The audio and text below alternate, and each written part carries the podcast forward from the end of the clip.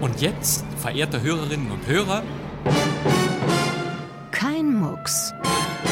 Der Krimi-Podcast. Aufmachen, Polizei. Keinen Schritt weiter, sonst schieß ich. Bleiben Sie stehen! Was ist denn passiert? Ich habe es nicht getan. Beantworten Sie meine Frage. Das ist Anstiftung zum Mord! Stimmt das? Nein, das ist nicht wahr. Sie sind ein Lügner. Woher wissen Sie das? Ich hatte keine Ahnung. Wie ist eigentlich Ihr richtiger Name? Gisela. Woher wissen Sie, dass das ein Mann ist? Meine Frau? Ich? Weg mit dem Revolver! Was denn, willst du ja mucksen? Kein Mucks. Am Mikrofon begrüßt Sebastian Pastewka. Schön, dass Sie dabei sind. Herzlich willkommen zum Krimi-Podcast. Unsere vierte Staffel läuft und läuft. Wir melden uns immer donnerstags mit einer neuen Folge. Zuerst in der ARD-Audiothek. Liebe Hörer, wollen wir jetzt mal ein bisschen Wind machen? Aber ja, in diesem Podcast bringen wir schöne alte Kriminalhörspiele aus deutschen Sendearchiven. Ja, richtige Hörspiele. Wir haben Unterhaltungskrimis mit bekannten Schauspielerinnen und Schauspielern der damaligen Zeit für sie. Und diese Krimis richteten sich an ein Publikum, das für spannende Geschichten im Radio schon mal abends zu Hause blieb. In Kein Mucks laufen diese Geschichten noch einmal. Alle ARD-Sender und der Deutschlandfunk Kultur beteiligen sich. Jede Redaktion versorgt uns mit erstaunlichen Monoaufnahmen. Wir schalten um zum Hessischen Rundfunk nach Frankfurt. In dieser Ausgabe haben wir einen spannenden Krimi aus den Archiven des Hessischen Rundfunks für Sie. Eine kleine, feine Geschichte um Schein und Sein, um die richtige oder falsche Entscheidung.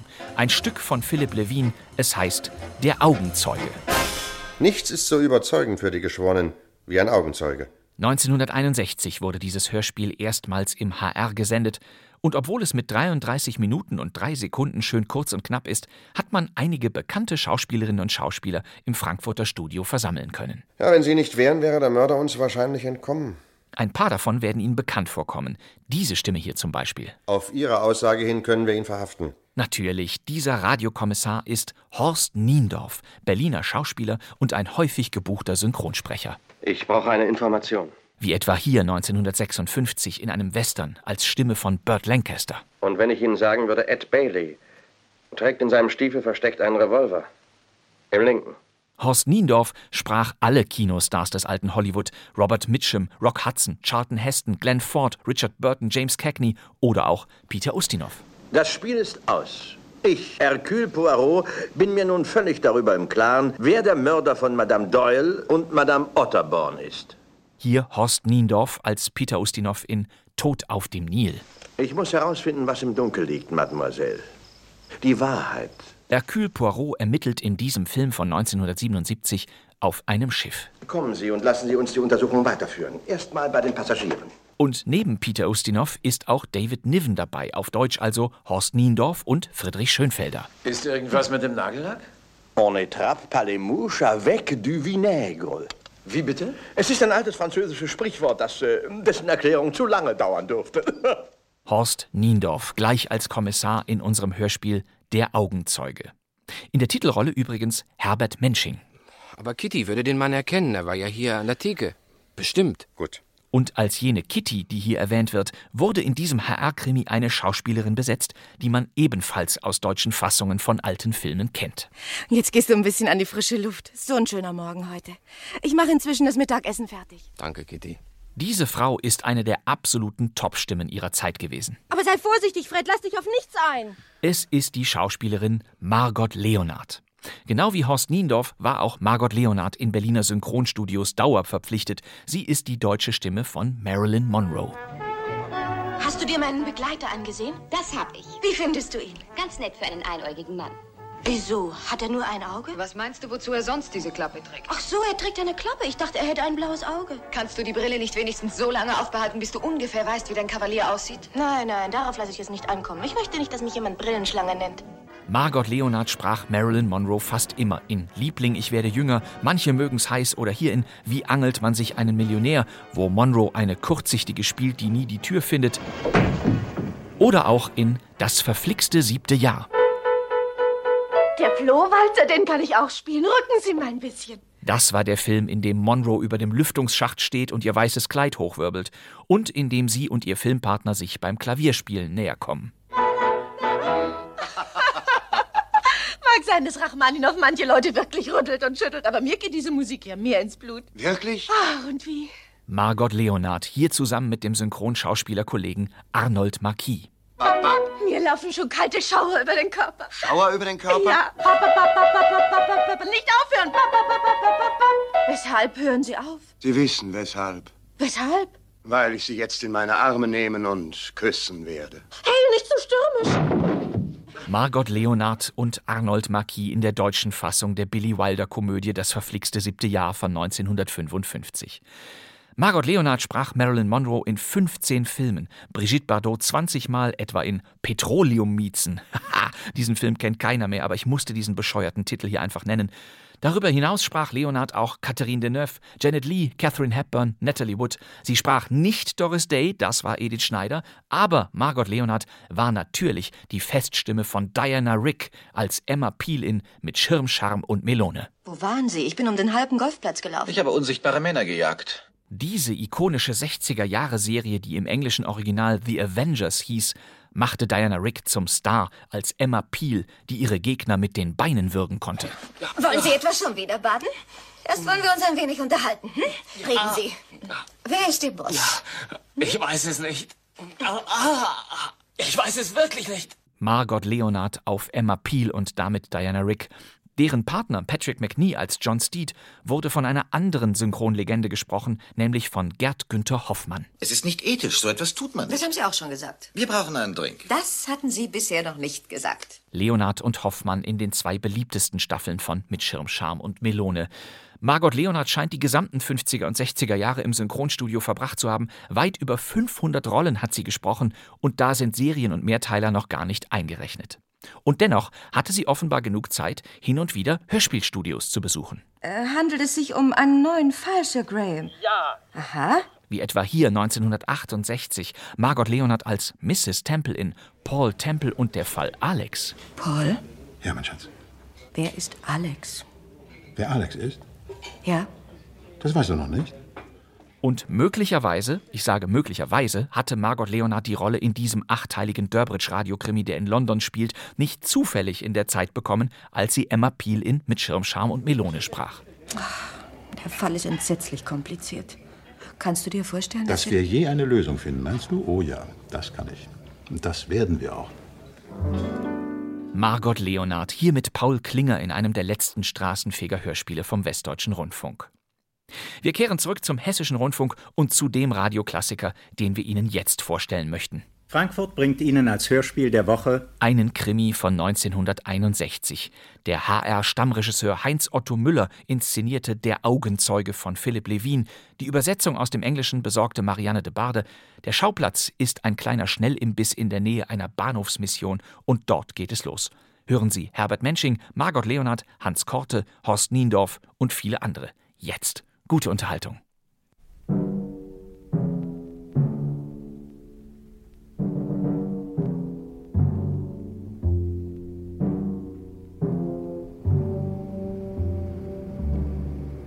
Wir danken dir, Bruder Jones, dass du hier dein Geständnis abgelegt hast. Und damit, meine Freunde, gute Nacht für heute. Bei unserer nächsten Versammlung wollen wir über das achte Gebot sprechen. Du sollst kein falsches Zeugnis geben wider deinen Nächsten.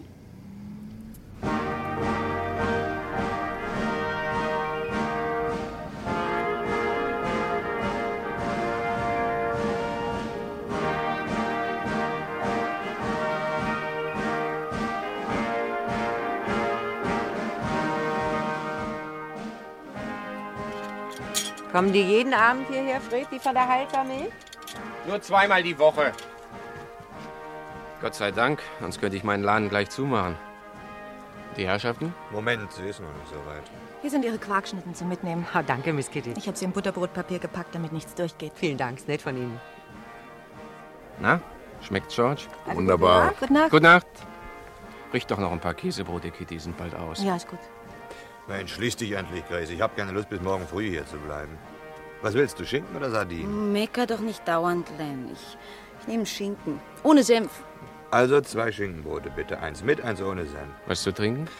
Zweimal Tee. Oh, Len, ich hätte eigentlich lieber einen Milchshake. Dann also einen Tee und einen Milchshake. Schön. Mit Erdbeer.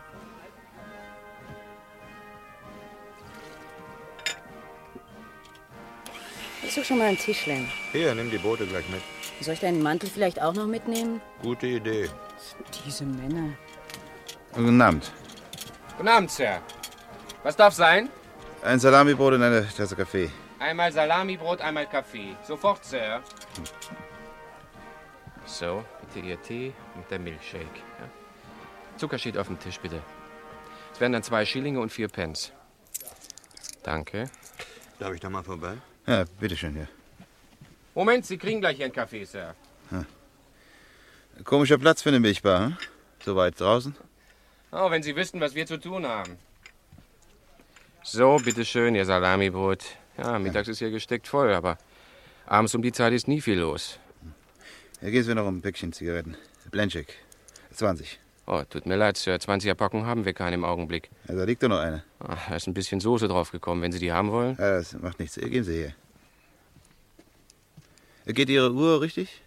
Nach dem Radio, gleich 10 nach 9. Hm. So, Ihr Kaffee. Wenn Sie sich darüber setzen wollen, macht ein Schilling vier Pence. Mensch, für mich nochmal Bockwurst mit Gurke. Bockwurst ist aus, George. Aber hier sind noch Schinkenbrote. Ah, Äh. gib her. Bist aber spät dran, George. War was Besonderes? Nö, Überstunden. Privat. Du sag mal, wer war denn der Kerl, mit dem du da geredet hast? Wer? Hat er die Zigaretten gekauft? Hat der mit dem gelben Schal? Keine Ahnung, habe ich noch nie gesehen. Vielleicht ein neuer Nachtwächter. Hier, George, dein Schinkenbrot. Dankeschön. Was hat er denn bestellt? Wer? Na, der vorhin. Salamibrot und Tasse Kaffee, warum? Na, der muss es aber eilig gehabt haben. Da, das halbe Brot hat er liegen lassen. Ja, schade. Warum? Was war denn an ihm? Na, der hatte sowas Komisches in den Augen. Komm, hol die Käsebrote. Bockwurst ist auch alle. Seinen Also Kaffee hat er auch nicht getrunken. Naja, weil er es eilig hatte, ne? Na ja, eben. Die sonst hierher kommen um die Zeit, die sind nicht so auf dem Sprung. Der war so nervös. Hast du das nicht gemerkt? Ja, ja. Du hast vollkommen recht. Er hat den Revolver in der Tasche und war gerade auf dem Sprung, irgendwo die Kasse auszurauben. Ja, alles schon da gewesen. Ja, im Kino. Was gibt's denn? Ach, nichts. Kitty geht zu viel ins Kino. Für sie hat jeder Dritte, der hier reinkommt, einen Revolver in der Tasche. Sei froh, dass wenigstens einer von uns Augen im Kopf hat. Ja, darum hast du wohl auch das Schinkenschild auf die Leberwurst gesteckt, damit die Kunden denken, ich will sie übers Ohr hauen. Ne? Du machst wohl immer alles richtig. Na, schimpft er schon wieder, Kitty? Hallo, Charlie. Namen Freds, gleiche wie immer. Namen Charlie. Dich haben wir aber seit Wochen nicht mehr zu Gesicht bekommen. Habe ich euch gefehlt? Ja, sehr. Ich war mit einem besonderen Artikel unterwegs, der nur auf dem Land geht. Aber jetzt habe ich wieder eine Vertretung hier in London. Was ist es denn dieses Mal? Ein Föhn. Der wirklich gut ist? Interessiert? Na, ich werde sehen, was sich machen lässt. Fabrikpreis natürlich. Eine Portion Fleischsalat. Zwei Schillinge, weil Sie sind, Charlie. Hm. Der kommt mir aber bekannt vor, der Fleischsalat. Hm, was soll das heißen? Er war wohl letztes Mal schon hier, wa? Oh, schon gut, Charlie. Je älter, desto besser. Na, das ist mir neu. Na, wenn es Ihnen hier nicht schmeckt, warum kommen Sie dann immer wieder? Damit ich wieder weiß, was ich an meiner Wirtin habe. Sehr witzig. Hey, was war denn das? Das waren doch zwei Schüsse. Ach Quatsch, das war der Auspuff von einem Wagen. Ah, das war kein Wagen, das, das kam von drüben bei Miles Corner. Ja, wo der Grimes seinen Juwelierladen hat. Ein Wagen war das. Der hat doch keine Ahnung, das waren zwei Schüsse, ich hab's deutlich Komm, gehen gehört. wir hin. Du bleibst hier, Kitty, bedien die Gäste. Ich lauf mal rüber und schau, was los ist. Ja, Ich komme. aber sei vorsichtig, Fred, lass dich auf nichts ein. Na wunderbar. Dann können wir uns mal endlich in Ruhe unterhalten, wir zwei.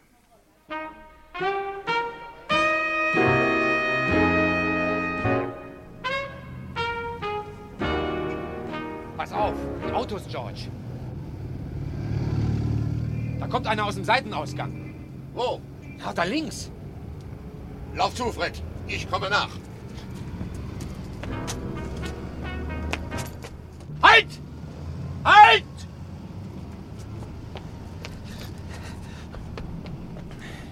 Hast du ihn gesehen? Natürlich. Das war der von vorhin, der mit dem gelben Schal. Hast du die Wagennummer? Ah, Ich habe bloß den Kerl gesehen. Er kam da bei Grimes raus. Komm, wir gehen nachsehen.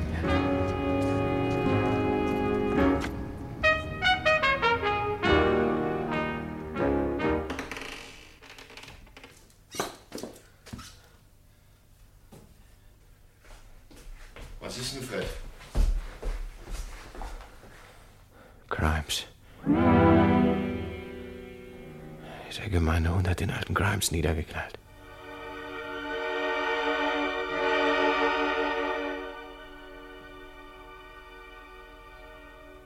Also, Mr. Collins, Sie haben den Mann erkannt. Ja, Sergeant. Aber seinen Namen weiß ich nicht. Ich habe ihn heute Abend zum ersten Mal gesehen. Aber er war hier in der Milchbar, ein paar Minuten bevor wir die Schüsse hörten. Können Sie ihn beschreiben? Ja, er hat einen hellen Regenmantel an und einen gelben Schal um. Stimmt doch, was, Kitty? Ja, das stimmt, Sergeant. Er kam mir gleich verdächtig vor. Ja, ja, ist ja gut. Hatte er einen Hut auf der, auf der Straße? Nein, sonst hätte ich ihn ja nicht wiedererkannt. Er hatte hellbraune Haare, längliches Gesicht und ungefähr so groß wie ich. Wie alt? Schwer zu schätzen. Ungefähr 40, vielleicht auch ein wenig älter. Dick, dünn. Ziemlich kräftig. Ja, und das Haar glatt zurückgekämmt und den Scheitel hatte er auf der linken Seite. Ja, ganz richtig. Armbanduhr, Ringe, irgendwas Auffallendes? Ja, so genau sehe ich mir meine Gäste natürlich nicht an, aber eines weiß ich sicher. Der Mann, der aus Greims Laden kam, war derselbe, dem ich ein Salamibrot und einen Kaffee serviert habe. Das weiß ich ganz bestimmt. Wer war denn sonst noch dabei in Ihrer Milchbar, außer Ihrer Gehilfin?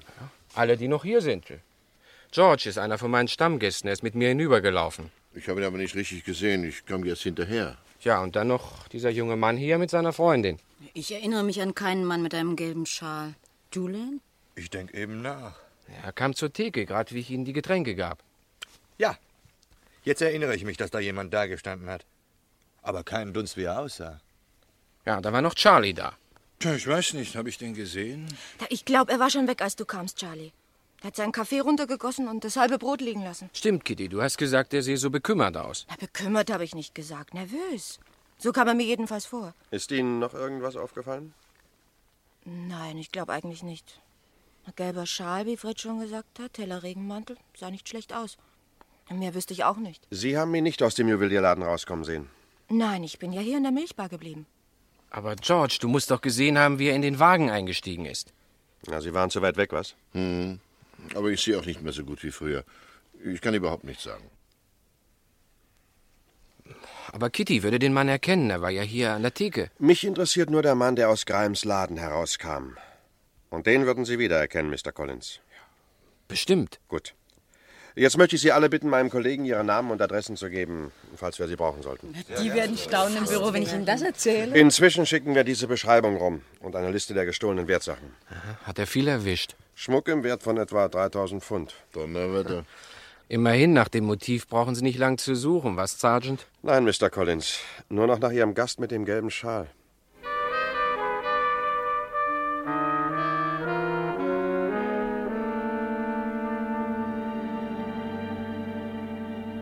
Hast du die Hintertür abgeschlossen, Kitty? Ja. Und die Milchkübel habe ich auch rausgestellt. Das hättest du doch mir überlassen sollen. Ach, schon erledigt. Du siehst müde aus, Fred. Hier, dein Mantel. Danke. so ein Abend, was? Sowas möchte ich nicht normal erleben. Was der alte Grimes wohl so spät noch in seinem Laden getrieben hat. George sagt, er hat manchmal noch Leute nach Ladenschluss hin bestellt.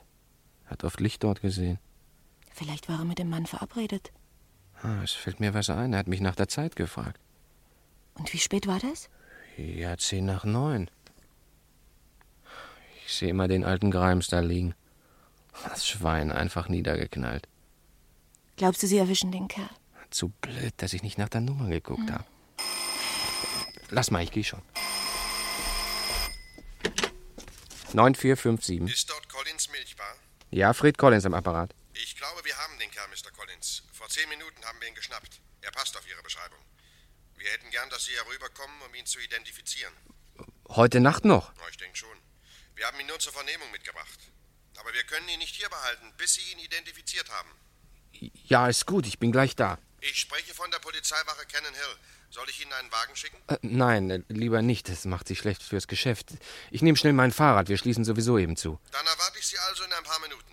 Bis gleich. Bis gleich. Sie haben ihn geschnappt. Schon, das ging aber schnell. Ich muss rüber zur Identifizierung. Sie müssen ihn hier in der Nähe irgendwo gefasst haben. Schließ alles ab, Kitty, ja? Ja, ja. Bitte, und äh, bis morgen früh. Lass dich nicht beschwätzen. Nein, nein, nein, ich pass schon auf. Gute Nacht, Fred. Also, Mr. Collins, um die Sache gerecht durchzuführen und um jeden Irrtum zu vermeiden, Nebenan sind acht Männer. Sie haben ungefähr dieselbe Figur, dieselbe Größe und sehen sich überhaupt ziemlich ähnlich. Sie sind sogar ähnlich angezogen. Wir wissen natürlich, welchen von ihnen wir gerade gefasst haben.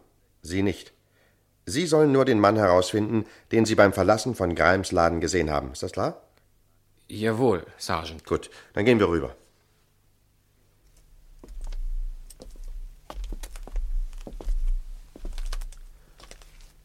Die Männer sehen uns nicht, weil sie direkt ins Licht schauen. Lassen Sie sich also Zeit. Sehen Sie sie genau an. Wenn Sie wollen, dass sich einer rumdreht oder sich anders stellt, brauchen Sie es nur zu sagen. Ah, ich kann sie von hier aus ganz gut sehen. Wir haben Zeit. Wenn er dabei ist, zeigen Sie ihn mir. Der vierte von rechts ist es. Sind Sie sicher? Ja, natürlich, das ist der Mann, der bei mir in der Milchbar war. Und der, der aus dem Laden von Greims herauskam und im Auto weggefahren ist. Den würde ich überall wiedererkennen. Na gut. Schön, Jungs, das genügt. Wir sind Ihnen sehr verbunden für Ihre Mühe, Mr. Collins. Es war der Mann, den wir verhaftet haben. Wie haben Sie ihn denn so schnell geschnappt? mein Lieber, ist ein alter Bekannter von uns, Joe Parsons. Jetzt unterschreiben Sie bitte noch dieses Protokoll. Ich lese Ihnen mal vor. Am 23. März gegen Viertel nach 9 Uhr abends hörte ich zwei Schüsse. Wenige Augenblicke später sah ich einen Mann, dessen Name mir jetzt als Joseph Parsons bekannt ist, den Laden von Henry Grimes, Juwelier bei Miles Corner, verlassen.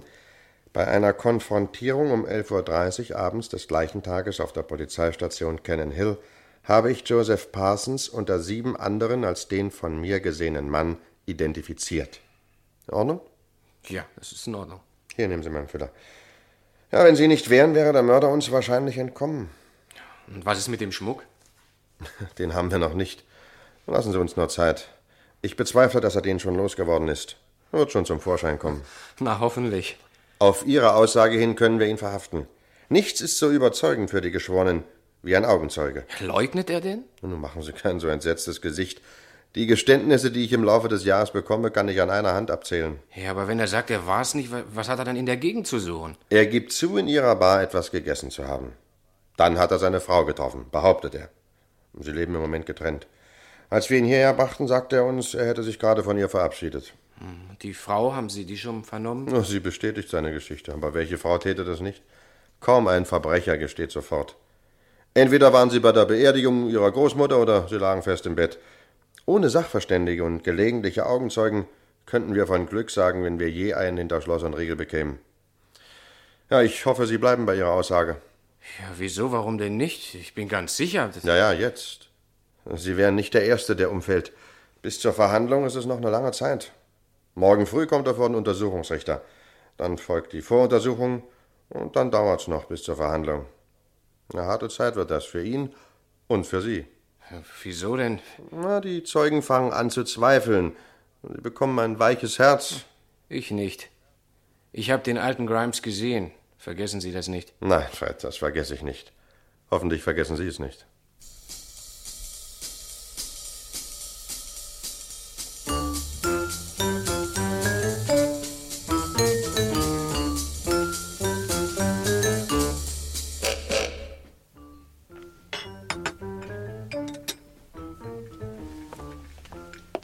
So, bitteschön. Danke, Kitty. Na, nun lauf nicht gleich wieder weg. Ich möchte mich mit dir mal unterhalten. Ich habe keine Zeit, ich habe zu tun. Hallo, Mrs. Briggs. Hallo Charlie. Kommen Sie, setzen sich zu mir. Was macht das Geschäft? Äh, Zeitungen gehen ganz gut, aber die Illustrierten. Nicht eine verkauft heute Abend. Na, was denn? Auch nicht die mit den kleinen hübschen Popo-Mädchen vorne drauf? ne? Doch, sie. Wo ist denn Fred? Tag, Mrs. Briggs. Tag, Kitty. Die Suppe kommt gleich. Was gibt's denn heute? Tomatensuppe. Na wunderbar. Sie wird jeden Tag hübscher, was, Charlie? Das sage ich hier dauernd. Aber Sie sehen auch nicht schlecht aus, Mrs. Briggs. Machen Sie keine Witze. Wo ist denn Fred, Kitty? Der ist hinten und spült ab. Ein echter Demokrat, unser Fred. Macht doch die dreckige Arbeit mit. Ein guter Kerl ist er. Naja, schon. Es gibt Schlimmere. Der kommt auch weiter.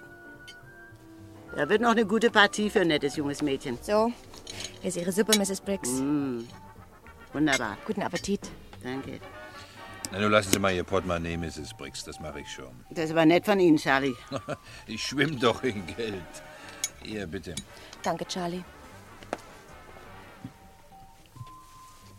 Waren Sie auch hier gestern, als das mit dem alten Grimes da gegenüber passierte? Natürlich. Ich bin doch jeden Abend hier.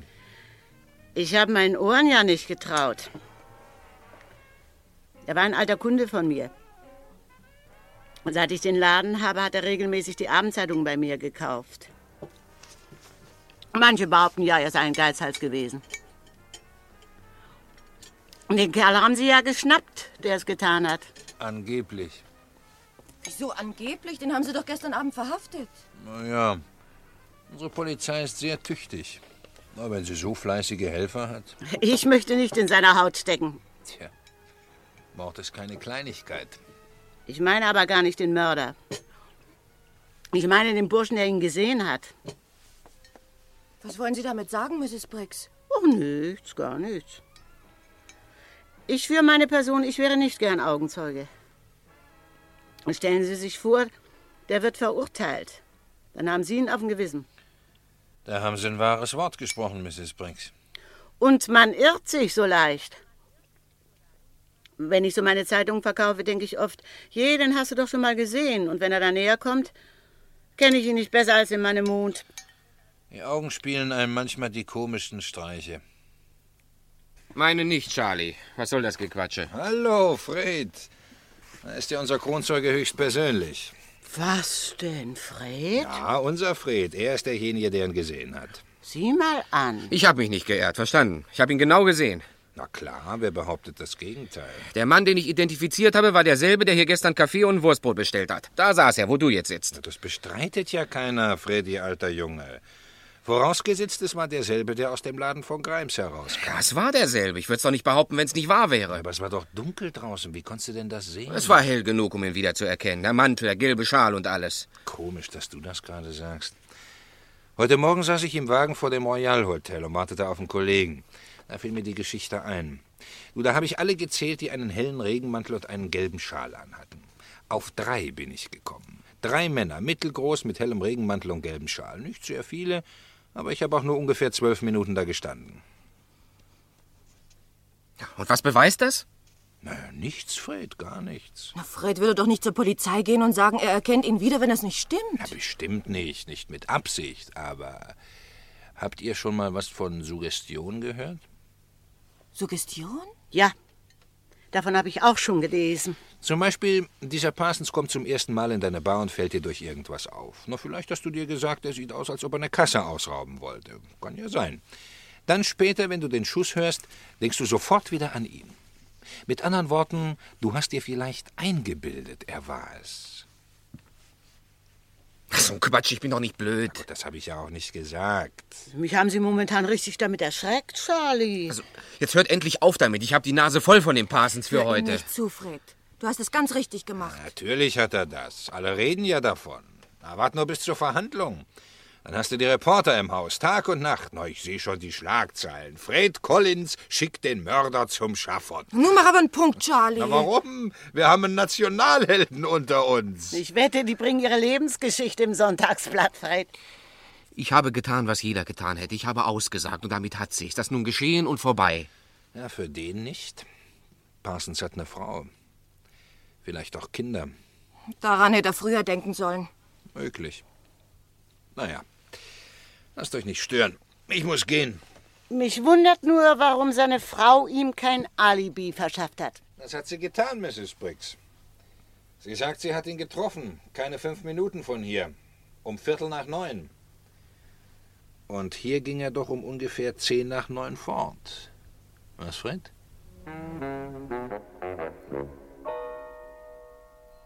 Wenn du dir alles zu Herzen nimmst, was Charlie daher redet, dann bist du bald ein Nervenbündel. Du solltest ihn doch wirklich langsam kennen. Es ist nicht nur Charlie. Die anderen sagen es nicht, aber ich weiß doch, was sie denken. Ein paar sind gar nicht mehr gekommen, seit es passiert ist. Jetzt bildest du dir aber wirklich was ein, Fred. Alle waren hier zum Kaffee heute Morgen. Vielleicht hast du sie bloß nicht gesehen oder warst gerade im Hof. Wenn ich reinkomme, hören sie alle auf zu reden. Fred, Kitty, du glaubst doch, dass ich ihn gesehen habe, nicht wahr? Na, Wenn du es sagst, Fred, natürlich glaube ich dir. Er war's. Er war's ganz bestimmt. Ich habe ihn doch wiedererkannt auf der Polizei. Mende, das wäre doch ein merkwürdiger Zufall. Das Einzige, was ich nicht verstehe, Fred, ist, warum er noch hierher kam, um was zu essen. Naja, das hat er eben getan. Was weiß ich warum? Vielleicht wollte er sehen, wie viele Leute hier noch herumsitzen. Das ist ja direkt gegenüber. Aber wenn er sich am Tatort sehen lässt, macht das doch nur noch schlimmer. Das hat Charlie auch gesagt. Kein du Mensch nimmst also geht- doch ernst, was dieser Idiot sagt. Nein, ich meine Herrgott doch nur. nochmal, wie oft soll ich es dir denn noch sagen? Ich habe ihn gesehen. Es war derselbe Kerl und ich habe ihn gesehen. Fred! Entschuldige, ich hab's nicht so gemeint. Na, Ist ja gut, Fred. Komm, vergessen wir den ganzen Quatsch. Vielleicht kriegen sie auch so raus, dass es war, dann brauchst du überhaupt nicht mehr zur Polizei. Das wäre am besten. Ach, bestimmt kriegen sie's raus. Die suchen doch sicher nach dem Schmuck. Wenn sie den finden, ist alles in Ordnung. Das ist wahr. Wenn ich dich nicht hätte, Kitty.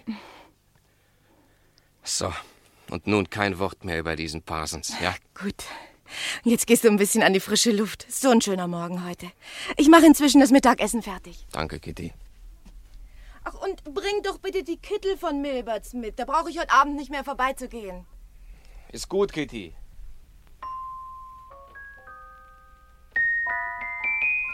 Äh, Moment bitte. Ja? Kann ich Mr. Collins sprechen? Ja, das bin ich. Ich bin Mrs. Parsons. Wenn die Polizei wüsste, dass sie zu mir kommen. Sie irren sich. Bin nicht hier, um Sie zu bestechen. die Mühe können sie sich auch sparen. Was wollen sie? Vielleicht hätte ich wirklich nicht kommen sollen. Aber ich muss mit Ihnen sprechen. Mein Mann hat den Juwelier nicht umgebracht. Er hat viele Fehler gemacht in seinem Leben, aber ist nicht schlecht. Außerdem war er zu der Zeit mit mir zusammen. Das haben sie der Polizei gesagt. Natürlich. Na und? Sie glauben, ich will ihn decken. Es hat keinen Zweck, Mrs. Parson. Ich will mit der ganzen Sache nichts mehr zu tun haben. Wenn die Geschworenen ihn für schuldig befinden, dann kriegt er lebenslänglich. Was kann ich dafür? Ich habe nur meine Pflicht getan. Meine persönlichen Gefühle haben mit der Sache nichts zu tun. Ich sag ja auch gar nicht, dass Sie was dafür können. Es war ein Irrtum von Ihnen. Sie haben sich geirrt. Ich habe mich nicht geirrt, Mrs. Parson. Ich habe ihn gesehen. Und jetzt gehen Sie bitte. Wenn Sie nur sagen, dass es dunkel war. Dass es möglich sein kann, Ich dass kann Sie nicht vielleicht... widerrufen, was ich der Polizei gesagt habe. Ich habe ihn ja dort wiedererkannt. Außerdem habe ich das Protokoll unterschrieben. Das wird auf jeden Fall dem Gericht vorgelegt.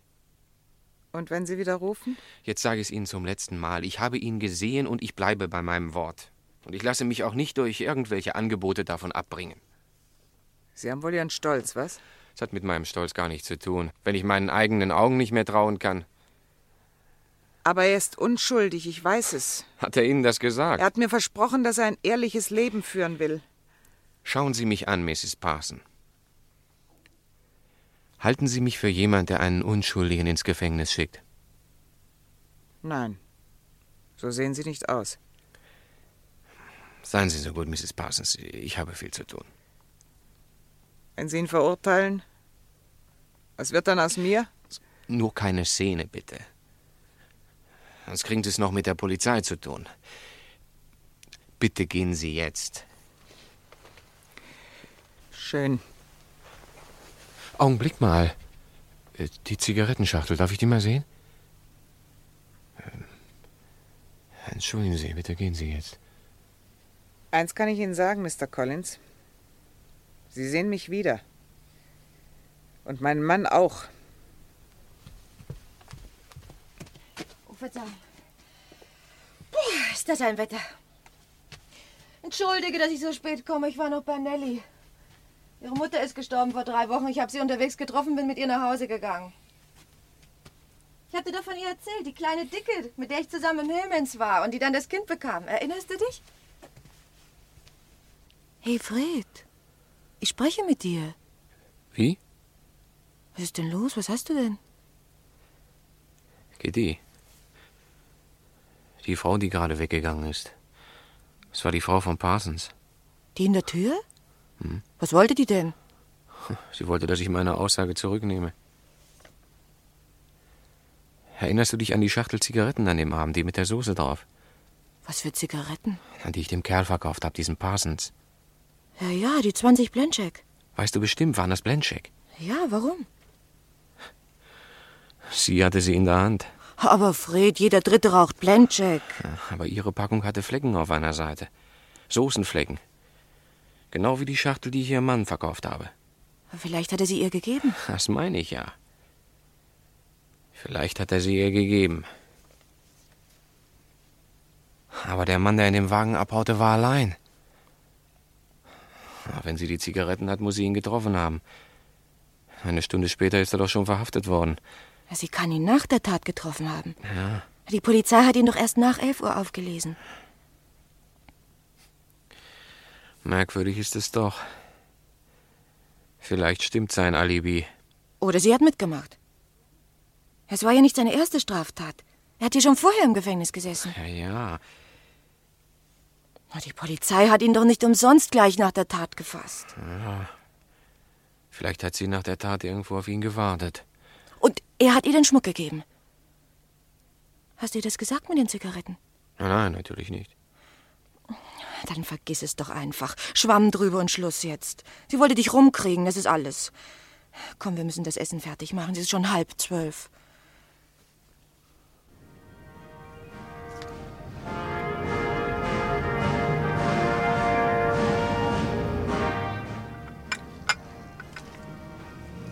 Ein Wetter ist das heute. Es hört überhaupt nicht mehr auf zu regnen.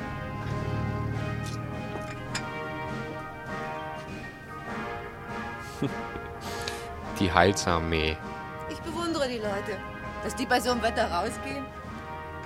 Wenn sie sich nur nicht gerade gegenüber von uns aufstellen würden. Das ist schlecht fürs Geschäft. Ach, die bleiben ja nicht lange. Ich glaube, dass es unseren Kunden gar nichts schadet, wenn sie zu ihren Wurstbroten ein bisschen Religion mitkriegen. Nicht einer von den Stammgästen hat sich heute Abend gezeigt. Komm, hilf mir lieber die Brote in den Eisschrank tun.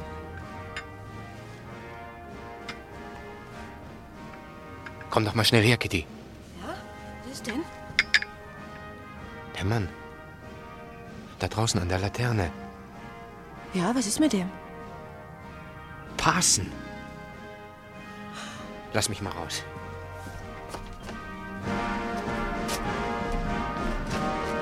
Mr. Parson? Was ist los? Verzeihen Sie, ich- ich habe Sie verwechselt. Entschuldigen Sie bitte. Bitteschön.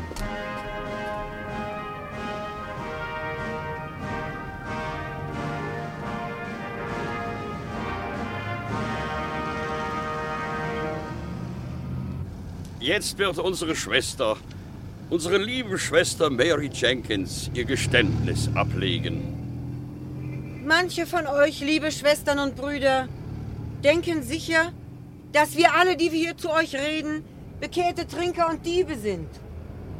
Ich bin bekehrt. Aber ich habe durch die Übertretung des achten Gebotes mitgeholfen, das Leben anderer zu zerstören. Ich habe gelogen. Ich habe falsches Zeugnis geredet, wider meinen Nächsten. Doch ich wurde errettet. Mein Stolz wurde gebrochen und ich stehe vor euch als ein neuer Mensch. Komm doch rein. In dem Regen holst du dir nur eine Grippe.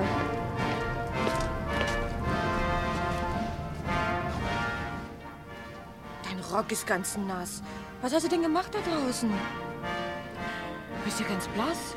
Ich hätte geschworen, dass es war. Ach, du bist übermüdet, Fred. Ich war so sicher an dem Abend, dass ich ihn gesehen habe. Ich war so sicher. Du musst es widerrufen, Fred. Es hat keinen Zweck. Ja, du hast recht. Wenn sie Parsons verurteilen, wird mich das mein Leben lang verfolgen. Ich gehe zur Polizei.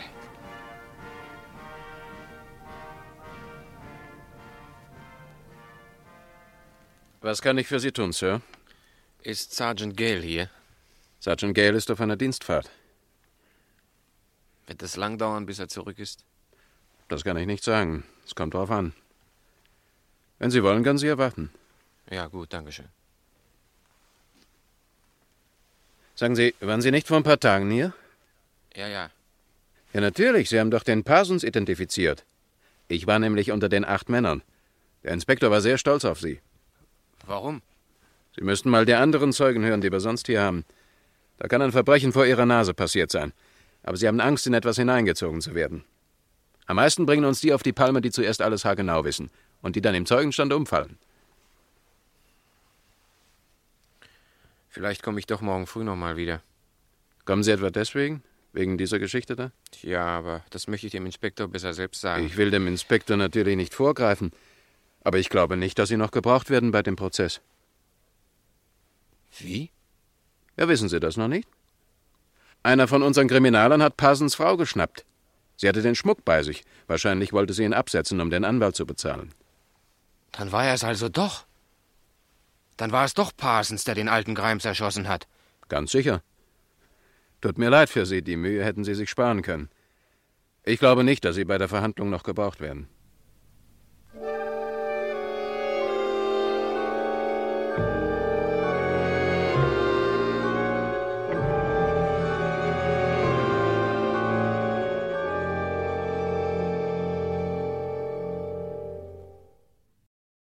Frankfurt brachte Ihnen als Hörspiel der Woche Der Augenzeuge von Philipp Levin. Die Hauptrollen und ihre Sprecher waren Fred Herbert Mensching, Kitty Margot Leonard, der Handelsvertreter Charlie Hans Korte, der Kommissar Horst Niendorf, sowie Marianne Lochert, Elisabeth Kuhlmann, Rosemarie Gerstenberg, Lieselotte Bettin, Werner Siethoff, Hans Stetter, Otto Stern, Hans-Martin Köttenich, Robert Seibert und Uwe Dallmeier. Und erstmals lief diese Krimi-Produktion am 4. November 1961 im Hessischen Rundfunk. Und eben der möchte Ihnen jetzt noch etwas mitteilen. Und erlauben Sie, dass sich der gestern zehn Jahre alt gewordene Hessische Rundfunk mit dem verabschiedet, woran ihn jeder von Ihnen auch ohne Stationsansage erkennen kann. Mit seinem elektronischen Pausenzeichen.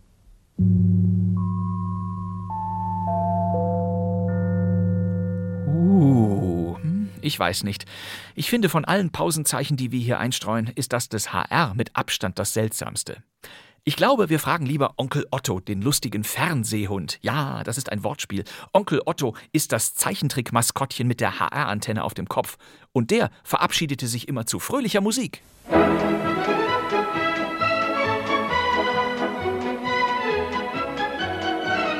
Auf Wiedersehen. Viel besser. Auf Wiedersehen.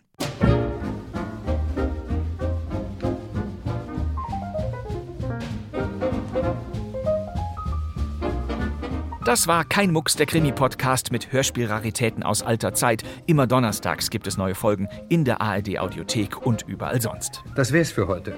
Kein Mucks ist eine heitere Melange aus den neun heiligen Kulturwellen der ARD und des Deutschlandfunk Kultur. Meine Damen und Herren, darf ich Sie dann einladen zum Hörspiel heute in einer Woche und Ihnen gleichzeitig danken für Ihre Teilnahme am heutigen Tage. Mein Name ist Bastian Pastewka. Danke fürs Zuhören. Tschüss.